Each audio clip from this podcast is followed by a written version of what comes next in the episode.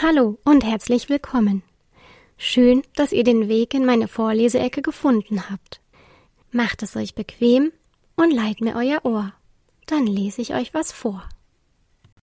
Kapitel 15 Ich kann es kaum glauben, dass wir endlich zu den Drachenflugspielen fliegen, freute sich Drachi. Aufgeregt flog er vor der Höhle einen Looping nach dem anderen, während er mit Fliegi auf ihre Eltern und Opa Albikurt warteten. Ich weiß gar nicht, was die alles einpacken wollen. Mehr als unsere Flügel brauchen wir doch nicht, und die sind an unserem Rücken festgewachsen, meckerte er ungeduldig. Fliegi lachte in sich hinein. So aufgeregt hatte sie ihren kleinen Bruder lange nicht erlebt. Für Drachi waren die Drachenflugspiele ein Traum, den er hatte, seit er fast noch ein Babydrache gewesen war und das erste Mal davon gehört hatte. Seitdem hatte er das Fliegen lernen wollen, das Fliege ihm schließlich beigebracht hatte, als seine Flügel endlich stark genug waren. Wenn er groß war, wollte er an den Spielen teilnehmen, und vorher wollte er sie wenigstens einmal gesehen haben. Jetzt hatte er endlich die Gelegenheit. Die ganze Familie Schmauchi-Fauchi würde sich auf den Weg machen, ebenso wie Fluffys Familie, die eben eintraf. Nun kamen auch die erwachsenen Schmauchi-Fauchis aus der Höhle. Sie hatten Taschen umgehängt, in denen Reiseproviant verstaut war. Fluffy war genauso aufgeregt wie Drachi und Fliegi ließ sich irgendwann von ihnen anstecken. Die drei flogen kichernd und quietschend umeinander, machten Loopings und versuchten, sich gegenseitig mit kunstvollen Flugfiguren zu übertreffen, als wollten sie ihre eigenen Flugspiele veranstalten. Kinder, verausgabt euch nicht so, wir haben noch einen langen Flug vor uns, versuchte Opa Albikurt sie zu bremsen. Wisst ihr eigentlich, wie es überhaupt zu den ersten Drachenflugspielen gekommen ist und warum sie seitdem gefeiert werden? Warum? fragten die drei fast gleichzeitig. Sie hörten auf herumzualbern. Die Eltern warfen Opa einen amüsierten und dankbaren Blick zu. Hätte man den Kindern nur gesagt, sie sollten ihre Kräfte schonen und nicht so wild herumfliegen, dann hätten sie keine zehn Minuten stillgehalten und danach einfach weitergemacht. Aber wenn Opa sie mit einer Geschichte fesselte, dann standen die Chancen gut, dass sie länger ruhig neben ihnen herfliegen würden. Es war einmal und es war keinmal, begann Opa Albikurt, eine Zeit, in der es zwischen den drei großen Drachenclans Streit gab. Wisst ihr, welche drei Clans es gibt? Ja, sicher, die Wasserdrachen, die Bergdrachen und die Höhlendrachen, zu denen die meisten Familien im Drachenwald gehören, antwortete Drachi. Das wusste jedes Drachenkind. Die Clans waren die ersten drei Drachenfamilien gewesen. Sie haben sich immer weiter ausgebreitet und auch untereinander vermischt, aber die meisten Familien fühlten sich immer noch zu einem der Clans zugehörig. Die Schmauchifauchis im Drachenwald waren Höhlendrachen aber sie hatten Verwandte, die zu den Wasserdrachen gehörten. Ganz genau, Drachi, fuhr Opa fort. Es war damals aber so, dass die Clans streng voneinander getrennt lebten und sich dauernd untereinander darüber stritten, welcher Clan denn nun der stärkste war. Doch irgendwann waren sie die ewige Streiterei leid. Das lag auch daran, dass der Streit oft mit Feuer ausgetragen wurde.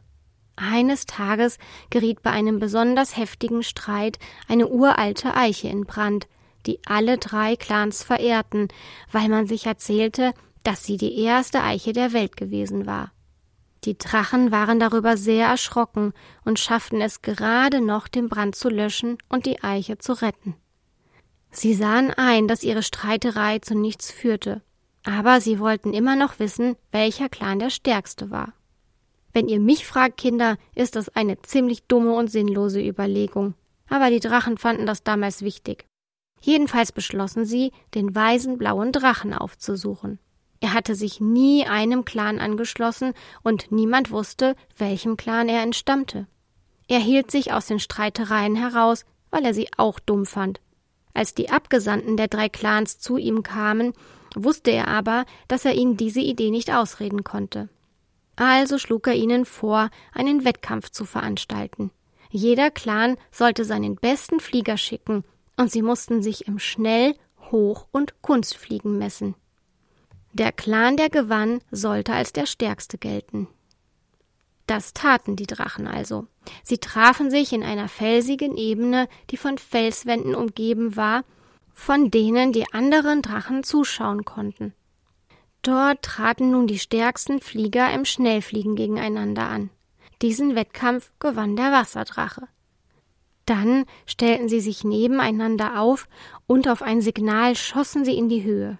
Schnell waren sie an den Zuschauern auf den Wänden vorbeigezogen und stiegen höher und höher in die Wolken hinauf.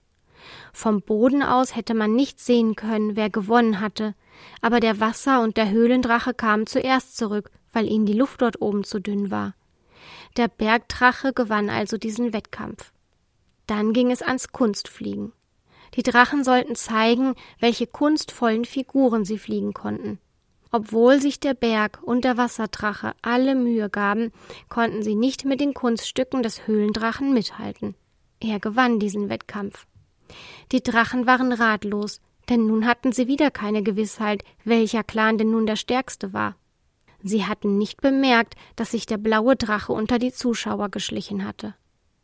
Der stand jetzt auf und rief Ich hoffe, ihr seht jetzt ein, dass nicht ein Clan der stärkste ist, sondern dass alle Clans ihre Stärken und Schwächen haben. Also hört gefälligst auf zu streiten und belästigt mich mit diesem Unsinn nie wieder. Damit drehte er sich um und ging davon. Tja, und seitdem feiern wir die Drachenflugspiele, um uns genau daran zu erinnern, nämlich, dass jeder seine Begabung hat und in etwas anderem gut ist. Inzwischen gibt es auch Wasserdrachen, die im Kunstfliegen und Höhlendrachen, die im Hochfliegen gewonnen haben. Es geht nicht mehr um die Clans, sondern darum, dass die Teilnehmer ihr Bestes geben und die Zuschauer das Spektakel genießen können. Das finde ich gut, sagte Fliegi. Fluffy und Drachi nickten. Den Rest des Fluges dachten sie über die Geschichte nach und flogen ohne weitere Kunststücke neben den Erwachsenen her. Schließlich näherten sie sich einer Ebene, neben der Felswände aufragten, auf denen sich schon viele Drachen tummelten. Sie waren endlich angekommen. Hat euch diese Folge gefallen? Dann seid bei der nächsten wieder dabei und erlebt neue Abenteuer mit unseren Freunden aus Malaminupuni und aus dem Drachenwald. Ich freue mich schon auf euch. Tschüss und bis bald.